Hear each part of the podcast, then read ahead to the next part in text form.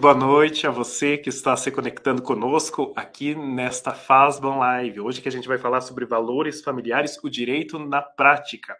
É, também lembrando né, que essa semana nós celebramos em toda a igreja né, a Semana da Família. Então nós teremos a participação especial aqui das irmãs Natália e Maria Matos, que são advogadas né, e falarão sobre esse tema para nós. Então tem tudo a ver hoje recebemos na Semana da Família duas irmãs, né, também que são colegas de profissão, né, sócias que vão falar sobre esse tema tão importante, né, para para nossa vivência, para o nosso dia a dia.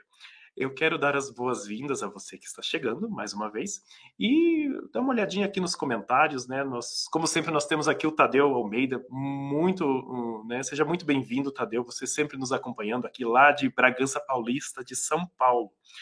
Temos aqui também o Wesley Vieira, boa noite, Wesley, a Caiuana e Tomás, a Marília Lins, né, irmã Juliana Olinda, de Pernambuco, a Jennifer Santos, o Lindomar também, muito boa noite, Lindomar, você sempre aqui conosco. O Cândido, o Eduardo José de Borba, muito boa noite, Eduardo, lá de Santa Catarina, Eduardo que foi nosso aluno aqui também. Caliel, boa noite, Caliel. Bruno Santos, Bruno Santos também, nosso aluno de filosofia, hoje mora lá em Florianópolis, seja muito bem-vindo, Bruno. José Silva, boa noite. Irmã Juliana Zamulha, que seja muito bem-vinda, irmã Juliana também, serva de Maria Imaculada.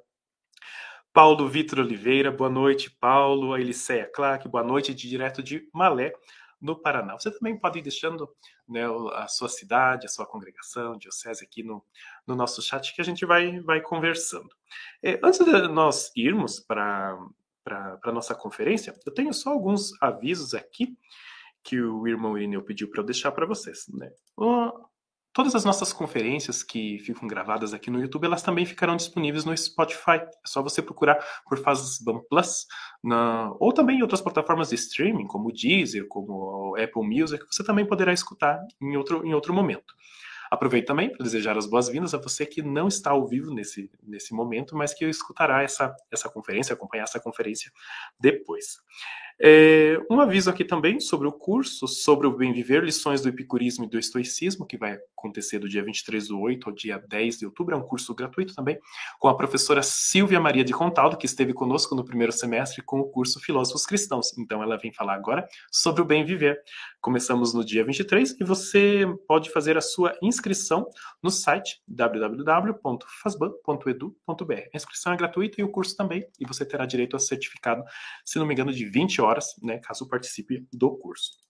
Eu vi que veio mais alguns comentários aqui do Irineu. Seja muito bem-vindo, Irineu, seminarista da Diocese de Garanhuns. Seja muito bem-vindo.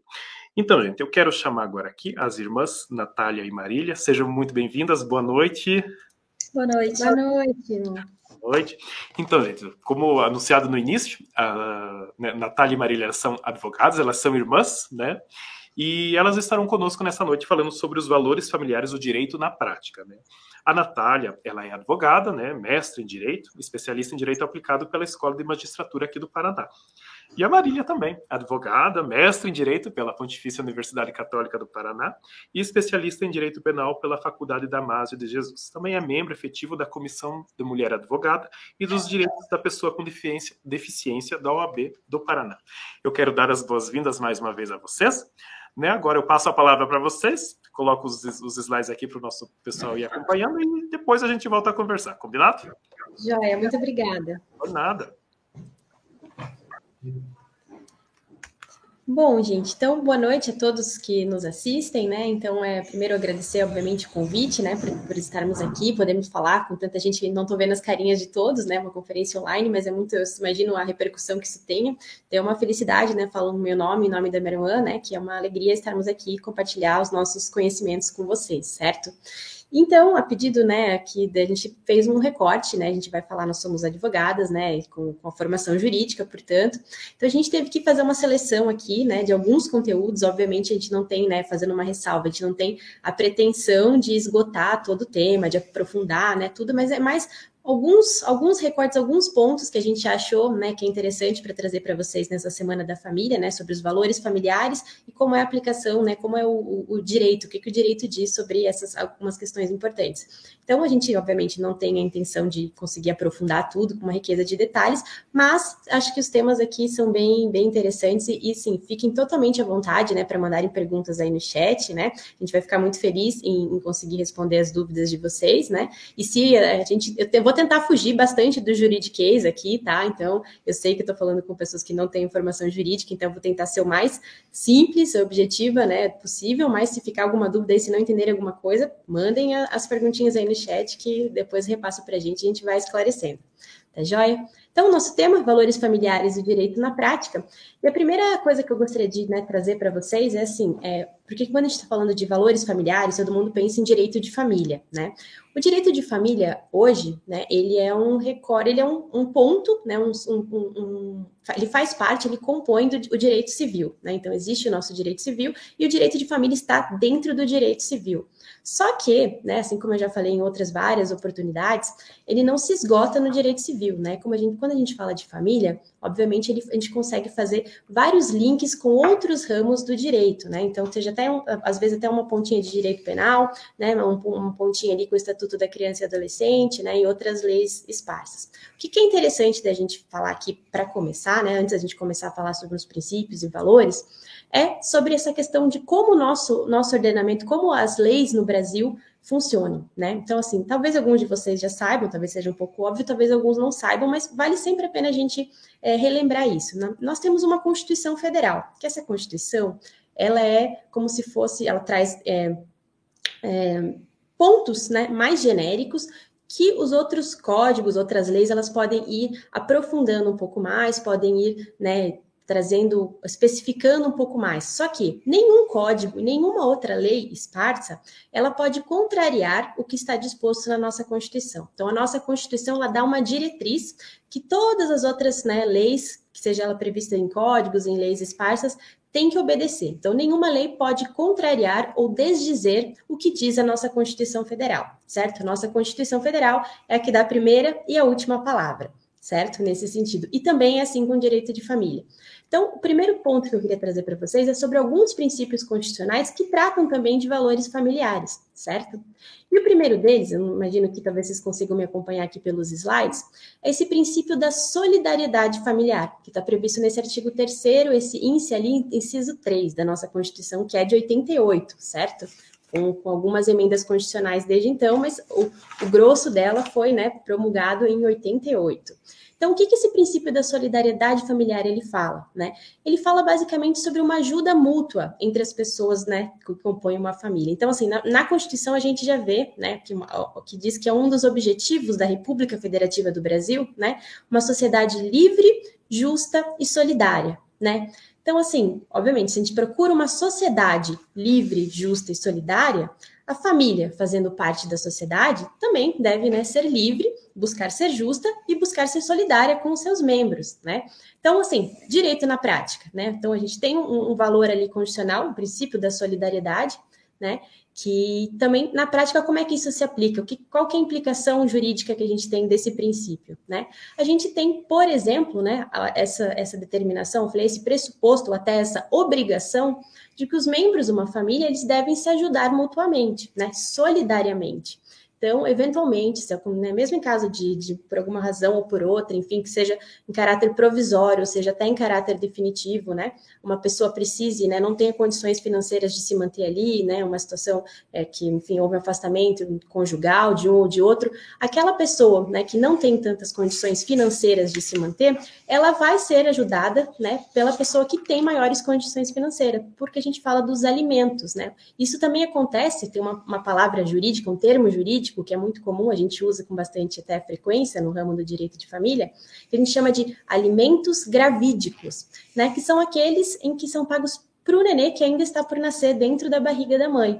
Né? Então, ele também tem direito de, de crescer, enfim, que a mãe tem uma alimentação saudável, sadia, balanceada, né? Tem que direito a um pré-natal e tudo mais. E esses alimentos, eu digo, essa ajuda financeira pecuniária, ela é destinada para custear, enfim, para manter, né? Para que a mãe, para que a gestante consiga, é, enfim, fornecer essas, essas, esses alimentos, enfim, essas, essa integridade física para o bebezinho que está dentro da barriga.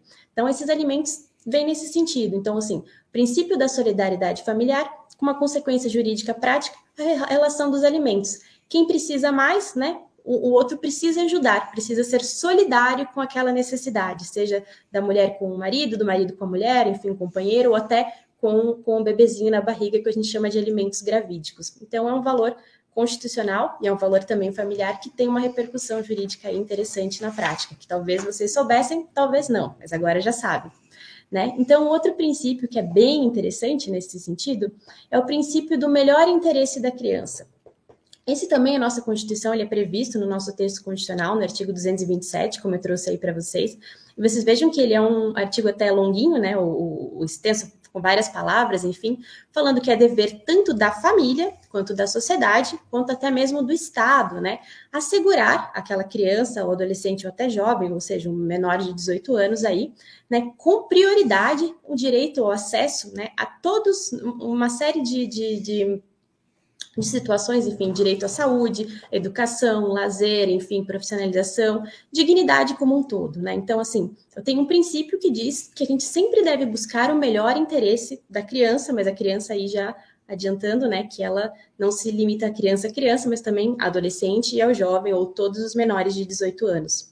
E qual que é? Não, tem um princípio que diz isso, que a gente deve sempre buscar o melhor interesse da criança, e o que, que eu tenho na prática? Né? Que, como que o direito lê isso né? na, na, na, na nossa prática, no nosso dia a dia? O que, que isso tem de repercussão? Eu tenho de repercussão que tanto né, os genitores, pai e mãe, né, ou quem, quem tem a guarda da criança, enfim, quem esteja cuidando né, dessa, desse menor, desse menor de 18 anos, tem o dever, obviamente, de buscar, né, de colocar no colégio, a, pessoa, a, criança tem direito a ter acesso ao colégio, tem direito né, a, a ter um respeito, enfim, ela tem inclusive no judiciário, menores de 18 anos, eles, os processos que envolvem criança, eles correm, além de serem segredo de justiça, na sua grande maioria, por tratar de criança, às vezes imagem, né, fotografia, enfim, nome.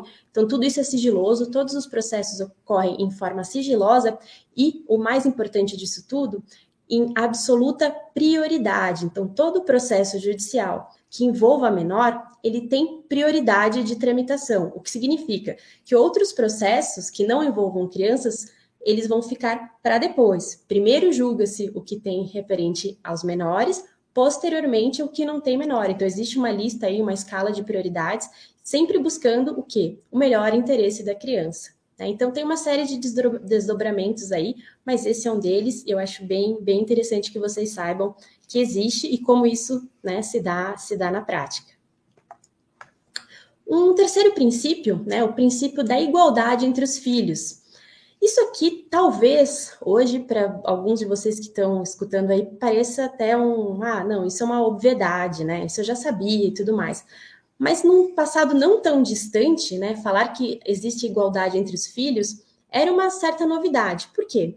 Porque antigamente, vocês onde concordar comigo se fizerem uma, um, um, pulinho né, histórico ali no passado, que era muito comum se utilizarem expressões como ah, filho bastardo, é um filho incestuoso, é um filho adulterino, enfim, para considerar situações em que né, é, alguns filhos nascidos né, fora é, do casamento propriamente dito, né, e fora do, do, do, núcleo familiar, que, né, inclusive é o, é o reconhecido pela igreja, né, e tudo mais. Então, existia uma diferença de tratamento, inclusive jurídico, para esses filhos. Às vezes, o filho chamado bastardo não tinha os mesmos direitos dos filhos havidos, né, na constância do casamento, ali do matrimônio bonitinho com pai e mãe.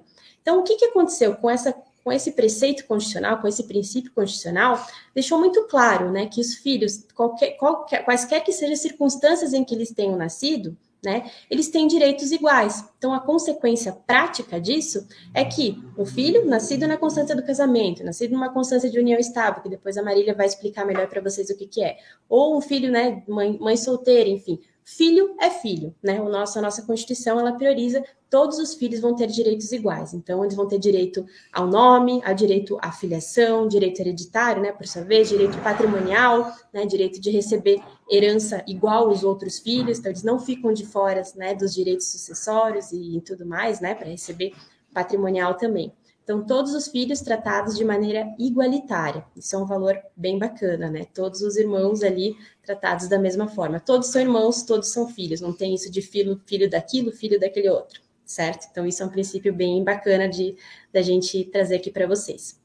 E um outro princípio bem bacana, fazendo já um, uma relação com a igualdade entre os filhos, também existe a igualdade, igualdade entre os cônjuges e companheiros, por sua vez, quando a gente está falando de união estável, que a gente vai ver daqui a pouco. Para frente, a Marília vai explicar melhor para vocês. Mas o que, que o princípio constitucional diz, né? Que direitos e deveres referentes a essa sociedade conjugal, eles são exercidos de forma igualitária entre homem e mulher. Né? Então, assim, uma curiosidade, direito na prática, né? O que, que, é curioso e talvez vocês não saibam a consequência desse princípio. Muita gente acha que quando as pessoas vão se casar, às vezes que estou falando de um homem e uma mulher vão se casar, que é comum às vezes, ou pelo menos era muito comum antigamente, hoje ainda se tem, mas que a mulher pegue, né, ou adquira o sobrenome do marido, né? Então vai colocar, vai acrescentar o sobrenome do marido no nome que ela já tinha, né? Mas o que que é esse princípio da igualdade, né? O que que ele traz? Na verdade, o sobren... a mulher pode dar o seu próprio sobrenome para o marido, o marido pode pegar o sobrenome da mulher. Então, o que, que pode acontecer na prática? Na prática, é um acordo entre os dois, já que os dois são iguais, o marido pode pegar o sobrenome da mulher, a mulher pode pegar o sobrenome do marido, os dois podem trocar os sobrenomes, fazer os sobrenomes né, iguais, enfim. É, é, possível, é interessante e é possível fazer isso de livre, é, com acordo livre, né, sem nenhuma, sem nenhuma intervenção. Por quê? Porque eles são iguais, né, perante a lei, marido e mulher, enfim, companheiro e companheira nesse sentido, os direitos são absolutamente equivalentes, né? E ao mesmo tempo também com essa questão dos alimentos que eu falei, em caso de né, não, não querido, mas enfim, caso de, de, que tenha uma separação, enfim, que precise de algum afastamento, que algum precise de alimento, qualquer um dos dois podem pleitear no juízo, né, essa ajuda financeira que a gente chama de alimentos, temporária ou, ou mais, talvez mais definitiva, a depender da situação. É, isso a gente pode fazer, tanto o homem quanto a mulher pode pleitear. Os dois têm direitos iguais, e também a gente vai ver, Marília vai falar, também tem deveres iguais, mútuos, a gente vai ver isso também. Então, alguns dos valores aqui que a gente quis trazer, quis trazer para vocês de início, aqui falando né, sobre o direito na prática. Alguns princípios constitucionais, que são alguns valores que a gente consegue é, retirar ali do nosso texto, da nossa Constituição, que tem uma, implica, uma, uma implicação, tem uma consequência jurídica prática interessante que talvez vocês não soubessem. Então, a gente quis fazer esse, esse, adendo para vocês. E agora, inaugurando um outro pontinho bem interessante aqui do casamento, que essa parte fica com a minha irmã Marília. Olá, pessoal. Deixa eu ajeitar a câmera aqui. Entendeu? Aí. Então, como a gente está falando de família, né? Nada mais justo do que eu trazer para vocês um pouco de como a maioria das famílias começam, né? É, não é o único modo de família, não é o único modelo previsto de família no, no Código Civil, mas a gente sabe que muitas famílias começam a partir do casamento. Então, eu vou falar um pouquinho disso para vocês. No nosso Código Civil, a gente tem duas previsões para o casamento, que é o casamento civil, está no artigo 1511, e o casamento religioso com efeitos civis. O casamento civil, ele é o mais conhecido, né?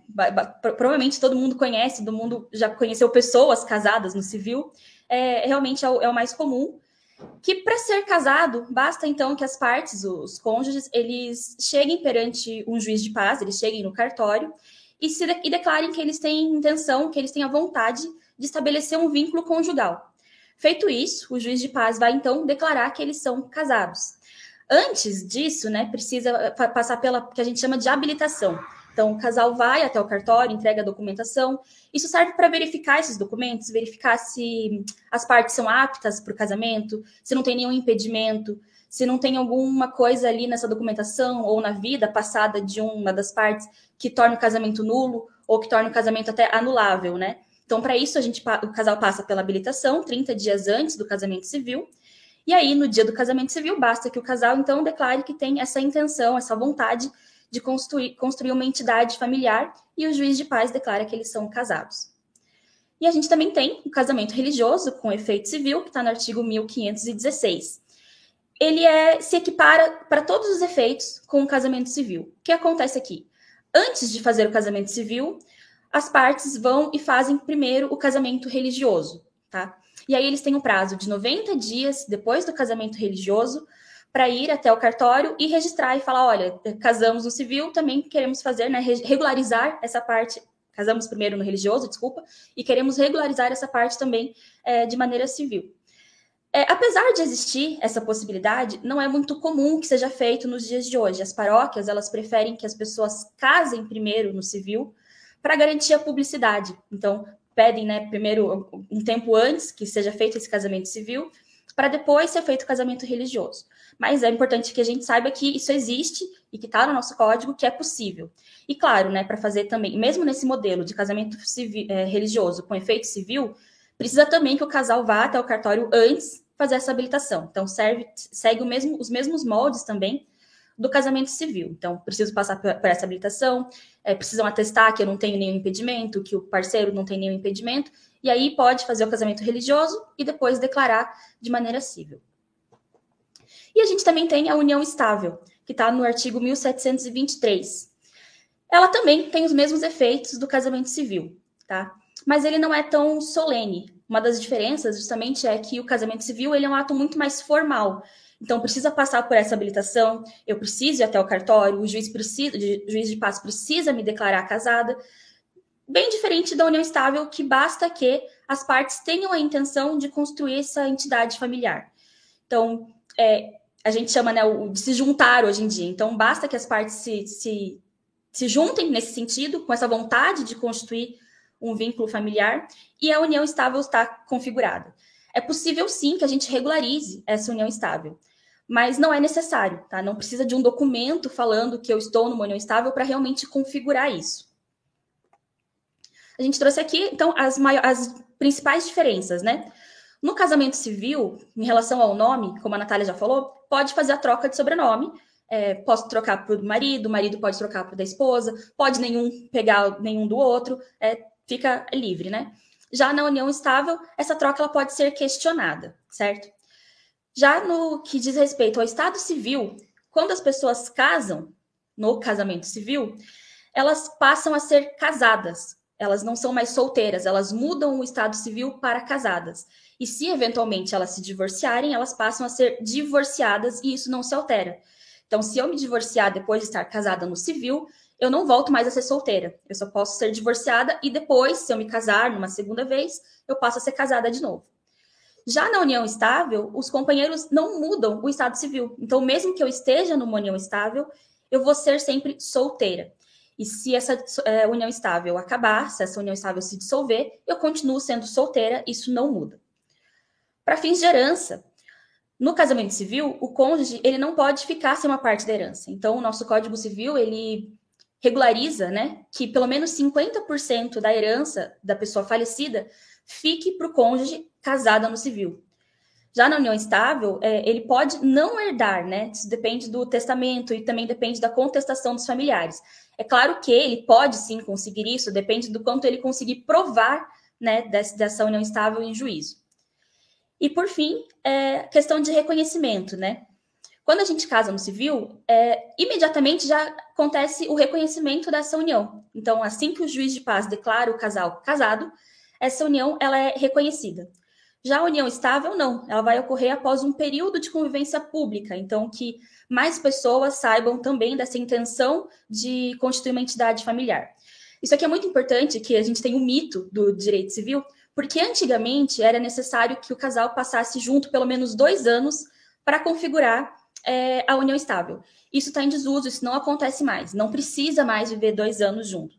Basta que seja um certo período. Isso é amplo, né? Depende do entendimento é, de juiz. Mas contanto que várias pessoas, assim, vizinhos, familiares, consigam comprovar junto com o casal que eles viveram um período juntos e que eles tinham essa intenção de constituir família, é o, o, o que é necessário para o reconhecimento da união estável. E o casamento homoafetivo, né? É possível, então, a gente dizer ou a gente entender que todas as pessoas podem se casar? É, essa parte ela, ela é um pouquinho até complexa, porque o nosso Código Civil, quando ele fala do casamento civil, ele é muito claro em dizer que podem se casar o homem e a mulher com idade é, maior de 16 anos, com autorização dos pais, enfim, ele, ele deixa claro que é o homem e a mulher. Mas o que a gente precisa ter em mente? O nosso código, ele é de 2002. Então, tem algumas alterações que elas precisam ser feitas de acordo com os costumes e as decisões do STF, STJ, é, do Conselho Nacional de Justiça. Essas alterações, elas deveriam ser feitas ao longo dos anos, mas elas ainda não foram feitas. É diferente, né, da, que a Natália falou, diferente da, da Igreja Católica, então, no o casamento homoafetivo, ele é reconhecido, porém ele não está na nossa legislação. Então, eu coloquei aqui um, um pouquinho do contexto histórico, né? Em 2011, o Supremo Tribunal Federal ele reconheceu por unanimidade a união estável entre casais do mesmo sexo como uma entidade familiar. Então, a partir disso, né, os homossexuais eles é, podem ter os mesmos direitos que são previstos na lei da união estável. Então, veja, aqui em 2011, através do STF, foi reconhecida a união estável para casais homoafetivos. Não, não foi colocado na lei, foi só desses é, é, reconhecimento pelo STF. E depois, em 2013, o Conselho Nacional de Justiça determinou, através de uma resolução, que os cartórios, os juízes de paz, eles não poderiam rejeitar a celebração do casamento homoafetivo. Acontece que isso ainda também não, não foi aprovado nenhuma lei a esse respeito. Então, em 2011, a gente tem o reconhecimento da união estável, e em 2013, a gente tem é, o reconhecimento do casamento civil entre pares homoafetivos. E aí, em 2017, é, o CCJ ele aprova no Senado um projeto de lei para reconhecer o casamento homoafetivo no Código Brasileiro, mas isso ainda não foi de fato aprovado, ele está parado, tá? Então, o que a gente sabe aqui?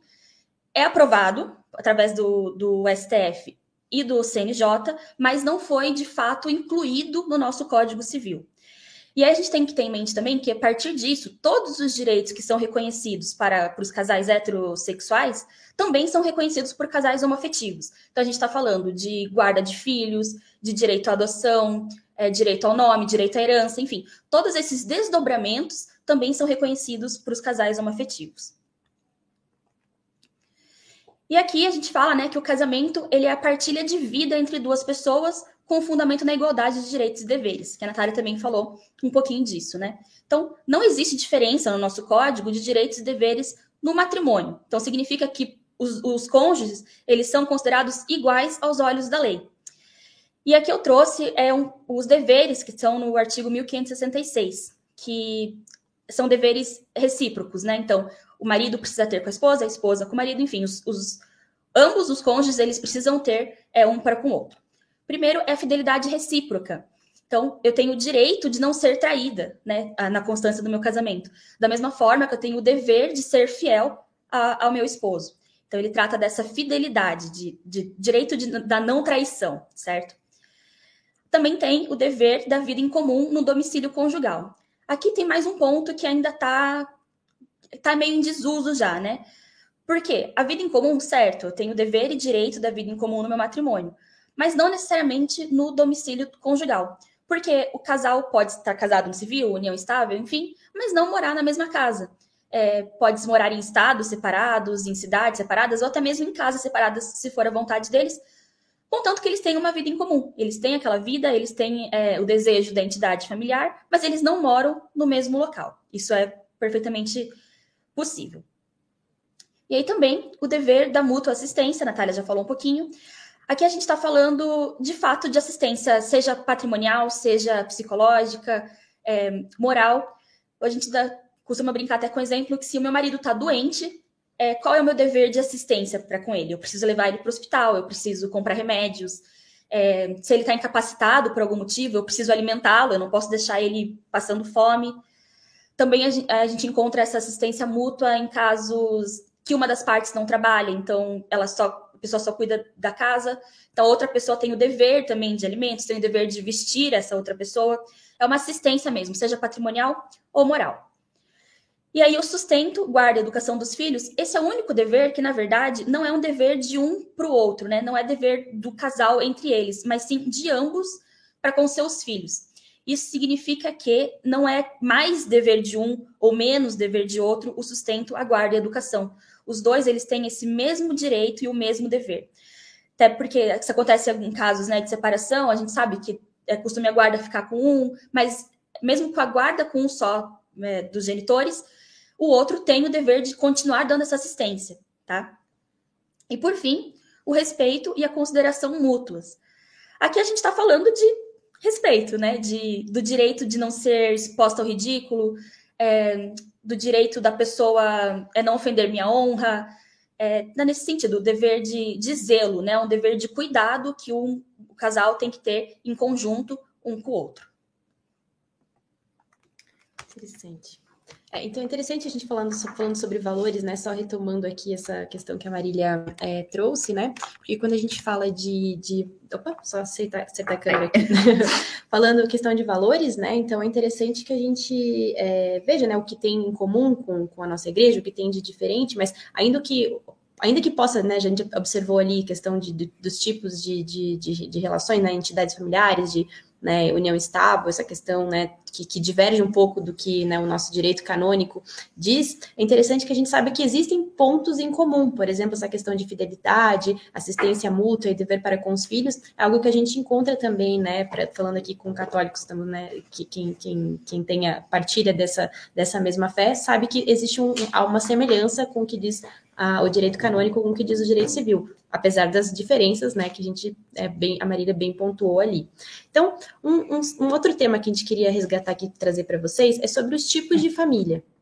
Certo? Então, nesse tipo de família, a gente tem que é, ter em mente um, um princípio que ele é o, o norte, na verdade, ele é o que é o elo, né, do que do que define propriamente uma, o que é uma família para o nosso direito civil. Então, eu já adianto que a gente não vai encontrar na Constituição, não vai encontrar no nosso Código Civil, não vai encontrar no Estatuto da Criança e Adolescente, a gente não vai encontrar em nenhuma legislação nossa uma definição objetiva e própria do que seja família, do que é família. Família é, a gente não vai encontrar isso. Claro, a gente pode é, se socorrer eventualmente para filosofia, outros ramos, enfim, mas no nosso Código Civil não existe algo, né? A gente tutela a família, fala de valores familiares, mas não existe uma de definição legal sobre o que seja família, certo? Então, e como é que aconteceu? O que acontece é que os pesquisadores do direito de família e também né, os nossos tribunais, os, os juízes que julgam causas que, que, tratam de direito de família, todos os operadores do direito, né, advogados, também é, membros do Ministério Público e todas as pessoas que atuam nessa área, é, enfim, as pessoas que pesquisam e tratam sobre isso, a gente vai, muito provavelmente, se alguém abrir hoje em dia, né, um livro atualizado de direito de família, vai encontrar esse princípio da afetividade, né? Então, assim, claro que o afeto, ele não está, de novo, não está previsto na Constituição como um direito fundamental ao afeto, né? Não, não é isso. É que essas pessoas, né, esses operadores do direito, com, com, com, com o passar né, do tempo, enfim, com o estudo deles, chegaram basicamente num senso comum que vem sendo reproduzido pelos nossos tribunais, a questão que o afeto, na verdade, é o que define o que é ou o que não é família, né? Essa a, a ideia do, do, do, afeto mútuo. Então, o que, que, é importante? O que, que, a gente tem de consequência disso sobre esse princípio da afetividade? O que, que, a gente tem de desdobramento? A gente tem de desdobramento que essa que a gente chama de parentalidade socioafetiva, né? Os parentes por laços de afeto, eles acabam sendo pre, predominam sobre os vínculos puramente biológicos ou vínculos puramente sanguíneos, certo? Então, não é um, posso ser família mesmo não tendo vínculos sanguíneos, né? Então, o que define o que é família, né? Então, é uma questão que ainda é polêmica, ainda está aberta hoje em dia, mas eu trouxe para vocês aqui três tipos três, né, de, de modalidades de família que são previstas na nossa Constituição, certo? Então, ali no artigo 226, a gente já extrai três.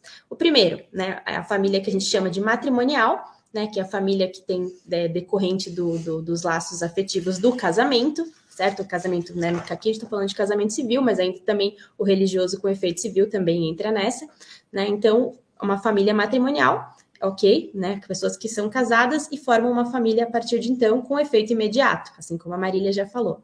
A gente tem um segundo tipo de família, que é essa que a Marília também mencionou, que o nosso código, né, apesar de ter da diferença pontuando aqui a diferença com o nosso direito canônico, mas existe no nosso Código Civil e na nossa Constituição Federal, inclusive, prevendo sobre famílias que a gente chama de família informal, que são as famílias que são fruto, enfim, decorrência dessa união de pessoas informalmente, uma união que a gente chama de estável, né? Não são casados de fato, nem no papel, nem na igreja, ou, né, enfim, mas no, no âmbito jurídico eles têm uma união dita estável. Isso é uma forma de ser família, uma família informal. A gente tem também um terceiro tipo de família previsto na nossa Constituição, que está ali no parágrafo 4 desse artigo 226, que a gente chama, né, doutrinariamente, os, os pesquisadores da área convencionaram chamar de família monoparental, né? Que são aqueles casos de família, enfim, que só tem mono, um, né? Só um dos pais, seja a mãe ou seja o pai, com os descendentes, com filho ou filhos, né? No masculino ou no feminino. Então, só uma mãe com, com filho ou filho, só um pai com filho ou filhas, né? Então, é, esse laço, isso basta para se ser configurado para o nosso direito uma forma de família, um tipo de família, né? Então, esses são os três tipos de família que são previstos expressamente na nossa Constituição Federal. Mas o que, que acontece? Esses três estão previstos, eu trouxe até uma ilustração né, de um cartório aí de, de, do interior de São Paulo, enfim, mas que provavelmente, se vocês forem abrir os livros recentes, né, mais modernos de direito de família, vocês vão encontrar esses outros tipos de família que são tidas pelo, pelo, pelos pesquisadores da área como família, pelo simples fato né, de, de colocarem essa questão do afeto em primeiro lugar. Então, além desses três tipos, a gente tem também uma família que a gente chama de anaparental. Não sei se vocês já ouviram falar essa palavra, mas não é muito comum para quem é fora da área.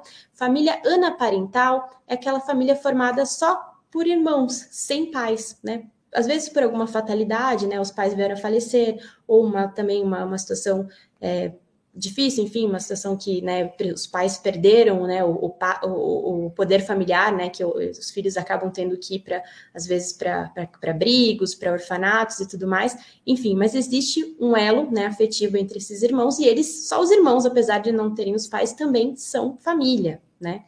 A gente também tem esse caso de famílias, por mais curioso que pareça, né, unipessoal, uma única pessoa. Como uma única pessoa vai ser família, né? Em caso de pessoas que são sozinhas, né, ficaram viúvas, eventualmente, enfim, que não, né, não, não se casaram novamente, não tiveram outros relacionamentos, não moram com outras pessoas, né, que que são, que são só elas, mas elas também têm, no âmbito jurídico, né, um, um, os direitos garantidos também quando a gente está falando de área de família, no caso de vai ter direito, às vezes, de buscar outros familiares, ainda que mais distantes né, deles, para a gente conseguir, é, quando falo em questão de herança, questão patrimonial e tudo mais, essa pessoa tem os seus direitos resguardados, embora ela seja né, sozinha para efeitos da lei. A gente tem agora uns, uns, uns, um pouco mais polêmico aí, né, que, a, que a doutrina diz sobre família, a gente chama de mosaico ou reconstruída. Claro que quando a gente está falando aqui né, de valores familiares, a gente quer trazer o que, é, o que tem de mais interessante, o de mais bonito. Mas o que, que acontece nesses casos? São casos que, por razões ou outras, enfim, pessoas tiveram essa dificuldade, se, se separaram, enfim, ou nunca se casaram, mas tiveram filhos de fruto de, de outros relacionamentos, relacionamentos que eventualmente, porventura, não deram certo. Então, uma mãe com um filho, e às vezes um pai com outro filho, se unem né, e formam uma nova família. Já não são mais um, duas famílias que antes era só uma mãe com filho e um pai com filho. Agora eles se unem, né? E tem, sabe que, que tem até um filme, né? Os meus, os seus e os nossos, né? As pessoas se unem e os filhos, né? Estão tão juntos, enfim, formam uma nova entidade familiar de afeto. Isso para os olhos, né? Da nossa legislação, que é a harmonia, enfim, as pessoas convivem ali como se realmente uma nova, como uma nova família. E aqui a gente tem, o, o, talvez o mais polêmico de todos, que talvez gere dúvidas entre, entre vocês, o que a gente chama de família simultânea ou família paralela. É aquela aquele fato bem, bem, bem, bem do sem vergonha, né, que a pessoa tem duas famílias, né, às vezes normalmente um, um homem, uma mulher, enfim, que que trai, enfim, que não, não, não respeita muito os valores familiares que a gente, né, a gente tanto prega, os deveres, né, o dever de fidelidade, inclusive, que está previsto no nosso Código Civil, né, quando a gente fala de, de casamento, sobretudo. Mas não são raras, infelizmente, não são raras as vezes que a gente se depara na prática com esse tipo de situação, né, duas famílias, né, a pessoa tem, tem duas famílias, né, e o que que tem interessante disso, né, então, apesar da, dessa, de, de ser uma situação triste, né, por assim dizer, para as pessoas envolvidas, o que a gente tem, por que, que essas pessoas, esses, essas situações são reconhecidas como família? Não com as, né, por quê? Porque as consequências jurídicas para os filhos. Imagine que uma pessoa, né, que tem duas famílias, né, um, um homem, uma mulher que, que se relaciona com duas pessoas, tenha filhos, né? Esses filhos, como eu falei, sempre o melhor, princípio do melhor interesse da criança, princípio da igualdade entre, entre os filhos, né? Esses filhos, independentemente de qual seja dessas relações, eles têm os seus direitos civis garantidos também. Então, eles são tratados da mesma maneira, porque, bem ou, mal, bem ou mal, quer queira ou quer não queira, as crianças não têm culpa de nada nessa situação. Então, as crianças né, precisam ter os seus direitos aí, e tem os seus direitos resguardados civilmente, né? E por fim, essa que a gente chama de família eudemonista, né, uma, uma forma talvez até mais genérica, que abarca toda essa questão que eu falei de parentalidade socioafetiva. São vínculos que se formam, né, de afeto e não puramente, né, às vezes sanguíneos. Pessoas que que moram junto, às vezes mora só com, com, com, com outras pessoas, né, que, que não têm laços afetivos, mas já ouviram falar essa questão de irmão de criação, né, irmã de criação, pessoas que né, são tão próximas, são quase que como família, mas não são famílias de fato é, sanguíneas, né, isso tem essa repercussão, a gente fala que são famílias eudemonistas. E esse tema é a, a consequência dele, já encaminhando aqui a gente para o final da nossa, na nossa exposição, mas falando sobre família demonista, essa relação, né, que eu acho que os, os, valores familiares, talvez um dos mais importantes, né, sejam esses justamente de, de ajuda mútua, de né, querer fazer o outro crescer, de cuidado, de carinho que, gente, que os entes, entes familiares precisam ter. E isso também a gente consegue ver muito bem essa relação do, do, do da família socioafetiva nos casos de adoção que a Marília vai concluir para vocês. Então vamos lá, né? Vamos é, partindo para o nosso final, falar da adoção. Então, apesar disso, né, que a Natália estava falando da relação de, é, de socioafetiva, a primeira coisa que a gente tem que ter em mente é que os filhos adotivos não têm nenhuma distinção com os filhos biológicos, tá? Então, é, não é só por afeto. Os filhos biológicos e os filhos adotivos, eles têm os mesmos direitos e os mesmos deveres é, na família, dentro da família, perante nosso Código Civil e Constituição Federal, tá? E aí, quem é que pode adotar, né? Então, toda pessoa com mais de 18 anos pode adotar, sendo casada, solteira, é, viúva, vi, é, vivendo numa união estável, isso não importa. O único requisito é que o adotante tem que ter pelo menos 16 anos a mais do que a pessoa que vai ser adotada, tá? E quem é que pode ser adotado? Também todas as crianças adolescentes com idades até 18 anos, cujos pais são falecidos ou concordem com a adoção, ou ainda que tiverem sido destituídos do poder familiar. E aqui eu coloquei, né, que pessoas com mais de 18 anos, elas também podem ser adotadas. A única diferença é que quando a gente está falando de crianças e adolescentes, quem vai regular todo esse processo de adoção é o ECA, né, o Estatuto da Criança e do Adolescente, e quando for pessoas com mais de 18 anos que também podem ser adotadas, ainda respeitando esse critério de 16 anos de diferença, quem vai regular é o próprio Código Civil. E quais são as condições para adotar, né? Então, tem que ter mais de 18 anos, tem que possuir uma idoneidade moral, possuir uma motivação idônea para adoção e realizar o curso preparatório para adoção. Então, o que é essa idoneidade moral? Basicamente é ter bons antecedentes, né? É ser bem visto, é ter uma boa honra, não ter a imagem manchada perante a sociedade. Mas isso depende de região para região é, que faz esses cursos é, para adoção, certo? Não existe é, na lei uma coisa, algo que defina exatamente o que é essa idoneidade moral, tá? E possuir uma motivação idônea para adoção é uma, uma motivação justa, né? Por exemplo, o que não seria uma motivação idônea? Eu não posso, por exemplo, adotar uma criança para ganhar mais no Bolsa Família. É, eu não posso adotar uma criança para ela me ajudar a limpar a casa, sabe? Mas eu posso adotar porque eu tenho vontade de ser filhos, de ter filhos, eu posso adotar porque eu não posso ficar grávida. Enfim, todos os motivos justos, desde que legais e éticos, né? Eles são considerados motivos idôneos para adoção. E realizar o curso preparatório, né? Isso também depende de cada região, é, os cursos são diferentes nas regiões, mas via de regra o casal passa por psicólogos, assistentes sociais, que mostram quais serão as dificuldades da adoção e é, deixá-la capacita o casal para adoção. Aqui em cima, né, eu falei que é, pode ser adotado as crianças que os pais concordem em dar para adoção.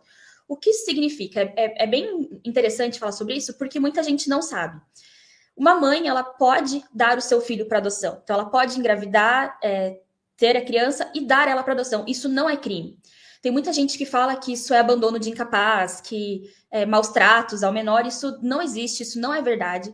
A mulher, ela pode sim, ela está amparada pela lei para dar esse filho para adoção, justamente prezando pelo melhor interesse da criança. Muito provavelmente ela sabe que essa criança, num outro lar, uma outra família, ela vai crescer melhor, ela vai ter mais afeto, ela vai ter mais condições é, de, de, de, ter uma infância, uma juventude é, mais digna, certo? Então, isso não é crime. Apesar disso, a gente tem que falar da adoção à brasileira. O que isso significa? É muito comum aqui no Brasil que essa, modalidade, essa modalidade de adoção, que é quando uma mãe, uma família, ela dá o seu filho para adoção direcionada. Então, ah, pegou o filho da vizinha, o, sabe? Assim, isso acontece muito. É, deixou a criança na porta da casa. Apesar de ser muito bonito, né, que, que essas famílias peguem essas crianças, isso não é legal, isso é ilegal aqui no Brasil. Por quê? Porque vocês estão, essas pessoas elas estão furando a fila de adoção. Tem muitos casais, muitos pais que estão na fila de adoção, passando por esse curso preparatório, que estão lá aptas e capacitadas para pegar essas crianças, diferente de uma pessoa direcionada, tá? Justamente por isso que é tão importante realizar esse curso. A pessoa que pega uma adoção brasileira, ela não está capacitada, ela não passou pelas etapas do curso para isso. Então, isso é ilegal, mas já a mãe dar o filho para adoção de modo, de modo correto não é ilegal, certo?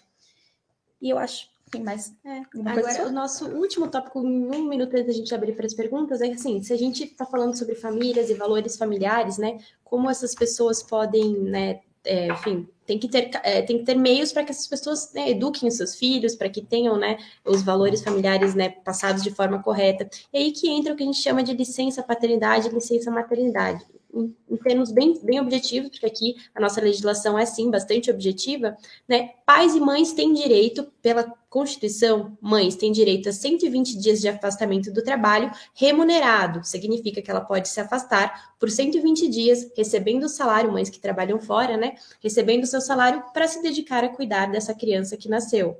Os pais, por sua vez, pela nossa Constituição, têm direito a cinco dias de afastamento do trabalho, sem prejuízo do recebimento do salário integral, também para auxiliar nesse processo quando o filho nasce.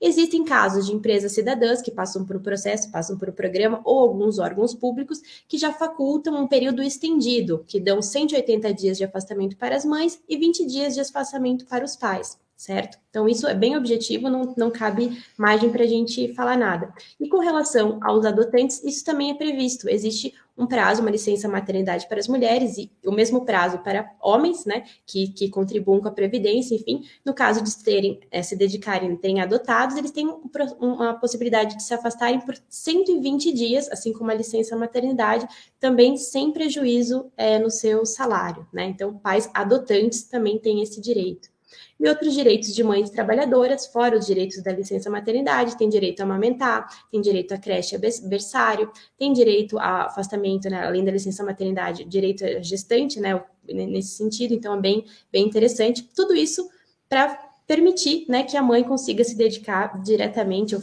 melhor, né, ao bebê que está ali por nascer. E os pais, por sua vez, têm direito a acompanhar a mulher grávida em duas consultas, né, no médicas, tem, sem também sem prejuízo do salário, tem direito de acompanhar o filho de até seis anos, pelo menos uma vez por ano no, no, médico, também sem prejuízo do salário, né? Tem o direito de acompanhar o parto, obviamente, se a mãe tiver de acordo, né? Além da licença paternidade de 5 a 20 dias, a depender da situação. Tem direito à guarda compartilhada, tem direito a exercer essa guarda dos filhos, né? Junto com as mães, junto com a mãe, o poder familiar. Então, acho que por hoje era isso. A gente abre aí as perguntas. Desculpe se nos estendemos muito um pouquinho no tempo.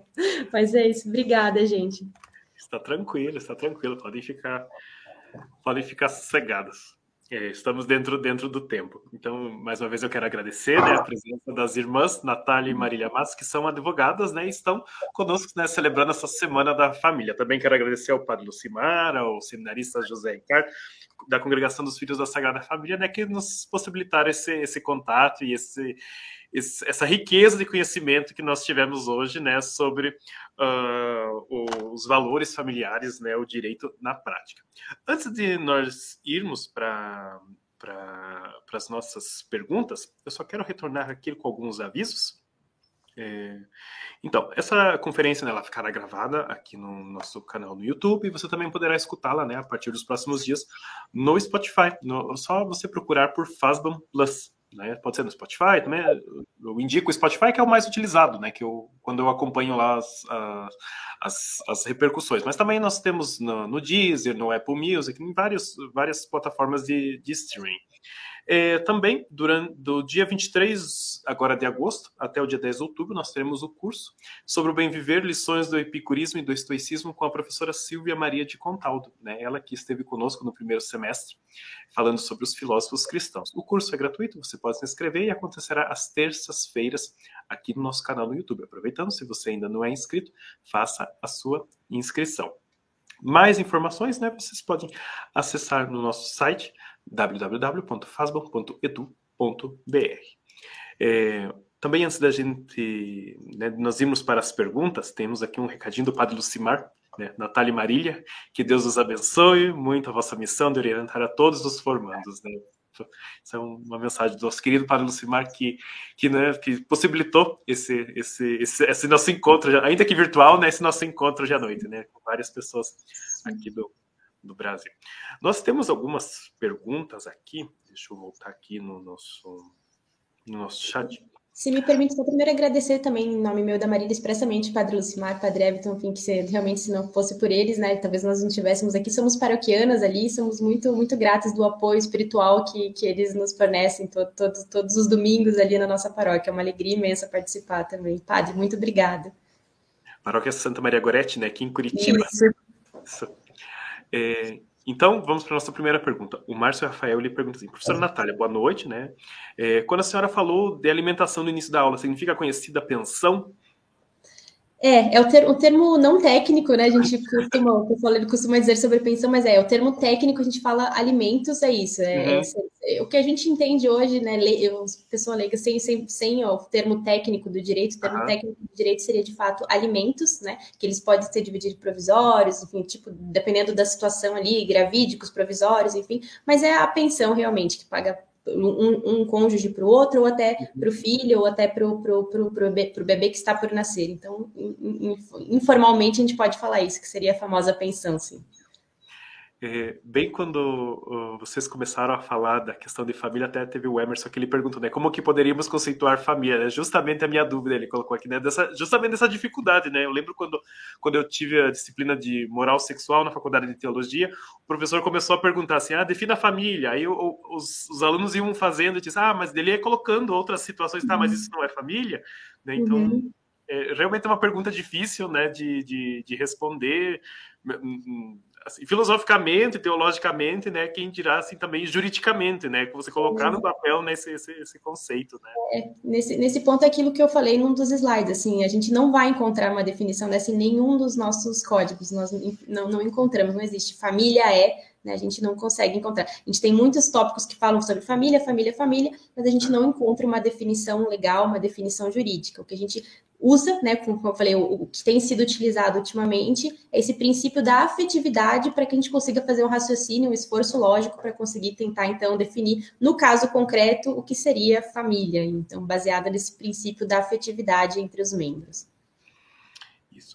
Aí ele também acrescentou, está eh, em duas partes a pergunta que eu vou, eu vou mostrar essa primeira, depois a, a, próxima, né? E a questão dos trisais que estão aparecendo, seria uma família também por terem laço afetivo? Aí ele, aí ele acrescentou assim, ó, seria uma família simultânea, paralela? Como que fica a questão dos deveres, dos direitos, etc., vistos com a Marília? Então, vamos lá. É, a gente nem tinha pensado em colocar, na verdade, os trisais, né, por, por toda a polêmica que, que engloba isso, mas já que a pergunta foi feita, a gente tem o, o dever, né, de, de falar sobre. Primeiro, né, a questão dos deveres, direitos e, tais, e, e, e, tal. Os direitos e os deveres, eles são para o casamento civil e para a união estável, certo? Então, pessoas casadas e pessoas em união estável, elas têm esses direitos e deveres. O que acontece? O trisal não é reconhecido como casamento nem como união estável. Então, eu não posso ter dois casamentos simultâneos, assim como eu não posso ter duas uniões estáveis ao mesmo tempo. O que acontece? Sim, pode até considerar, para alguns casos, a afetividade que eles é, têm em conjunto, mas para fins legais, isso não existe. É, eles podem morar juntos, eles podem é, se considerar família, né? Mas no Código Civil e na Constituição Federal, isso ainda não foi previsto. É, a gente até tem algumas recomendações para que quando esses casais convivem junto, para que eles se resguardem, é começar, por exemplo, a a colocar algumas coisas no, no, nome dela, né? Comprar um carro e colocar o nome dessa terceira pessoa que não está vinculada juridicamente com a outra.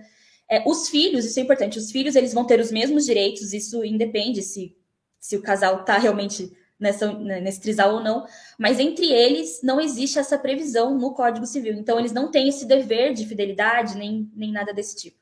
É, mas, mas já... é um tema bastante polêmico, é uma, uma novidade aí Sim. que né, se afasta um pouco do posicionamento, bastante talvez do posicionamento da igreja, mas o direito uhum. civil também ainda não é tutelado, mas há alguns lugares, vocês não se, não se espantem se vocês lerem, né, que eles nem falam, a gente fala de interizal, mas talvez uma forma, é, talvez um tanto quanto pejorativa para essas pessoas, que elas preferem ser chamadas de família poliafetivas. Uhum. Existe, existe essa, essa, questão aí que fica aí o, o, o para cada um, né, fazer o seu próprio juízo, enfim, fazer a própria análise disso. O direito ainda não Sim. tutelou.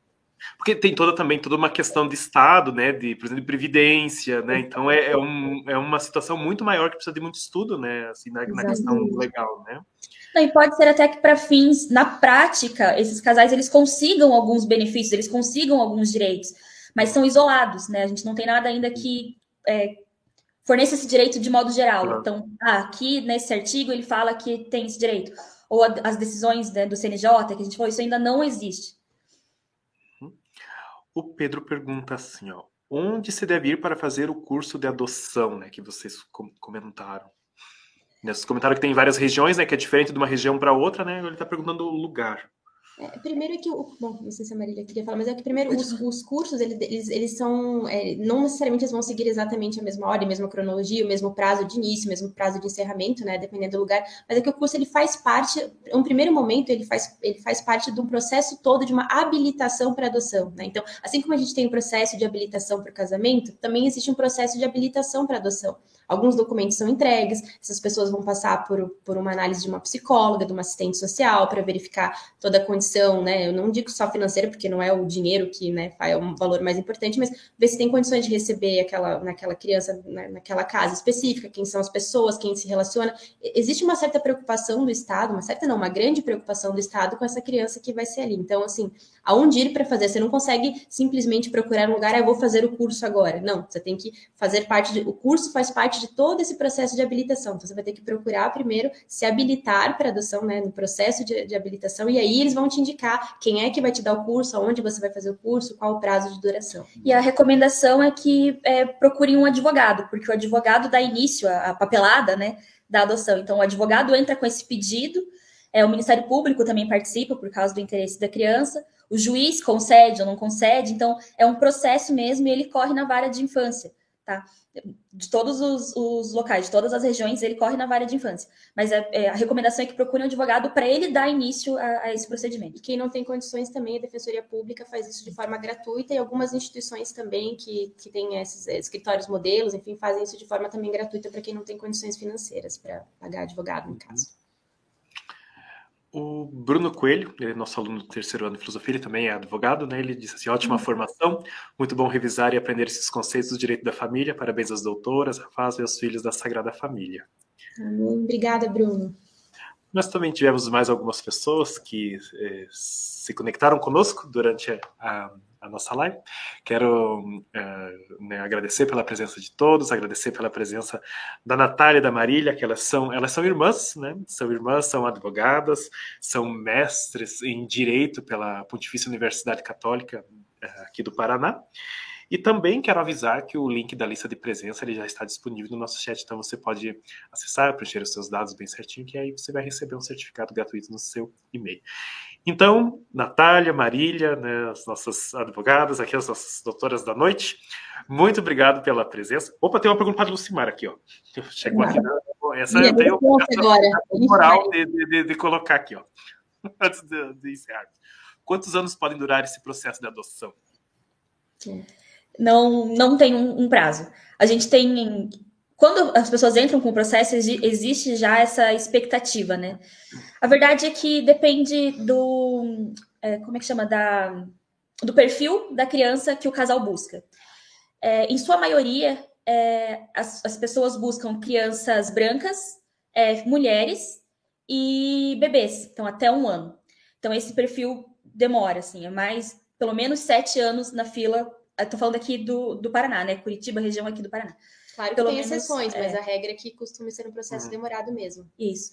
E aí, as, é claro, daí também, se você pega uma criança um pouco maiorzinha, se você busca irmãos também, isso costuma agilizar bastante o processo, mas não existe um prazo certo, assim, ah, você vai esperar X tempo e, e você consegue. É até porque ela falou, depende do perfil. Pode ser algumas pessoas, alguns casais, algumas pessoas que estejam atrás na fila, mas que como veio uma criança com perfil que atende aquele e não o primeiro da lista, aquela uhum. pessoa passa na frente e, e, assim vai, né? Então, até importante, Maria falou dos irmãos, né? A lei também tem essa questão de priorizar a adoção quando tem irmãos, né? Que se adotem. Às vezes veio um bebezinho, a pessoa queria o bebezinho, mas só que o bebezinho tem o irmão mais velho, né? Então, se o casal não estiver disposto a adotar o bebezinho e o irmão mais velho, provavelmente ele vai para um próximo da lista. Então, por isso que às vezes, dependendo do rigor que as pessoas tenham no perfil do, do, da, do, da quem vai ser adotado, pode demorar mais ou menos. Então. E uma curiosidade também, que a partir de quando faz pouco tempo que começou a divulgar mais que as mães podem dar os filhos para adoção, né? Então que elas podem ter bebê e já direto dar.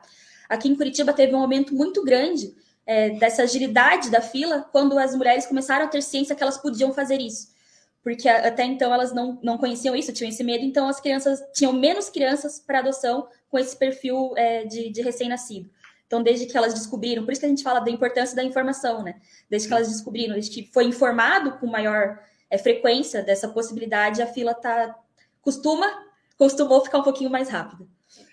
Aproveitando né, agora uma dúvida particular minha, é, o comentário do perfil da, da, da, criança, né? Quando acontece, por exemplo, um processo de, de adoção, é, os pais eles, eles determinam, ah, eu quero que a criança tenha, seja assim, assim, assim, assado, né? Determinam todo o perfil ou como que, que funciona isso, né?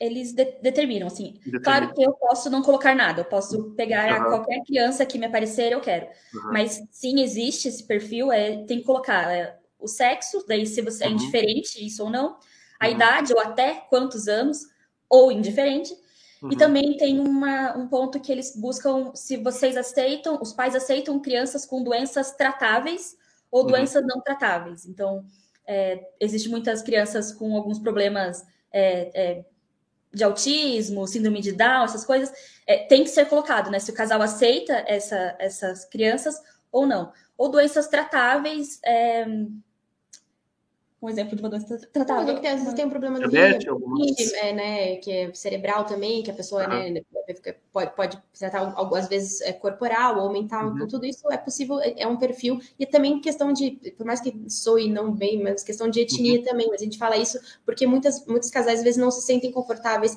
em adotar uma, uma criança com um perfil tão diferente na fisionomia, né, porque isso pode ser ruim até para a própria criança que não tem uma identidade né, com os pais. Então, uhum. às vezes, pais com a pele clara, pais com mais ascendência é, indígena, por exemplo, que uhum. às vezes é comum que busquem perfis de crianças que tenham, que se assemelhem minimamente com, com o casal uhum. que está adotando. Então, às vezes, isso entra também num dos requisitos lá nesse perfil do adotando, né? Então, isso costuma acontecer.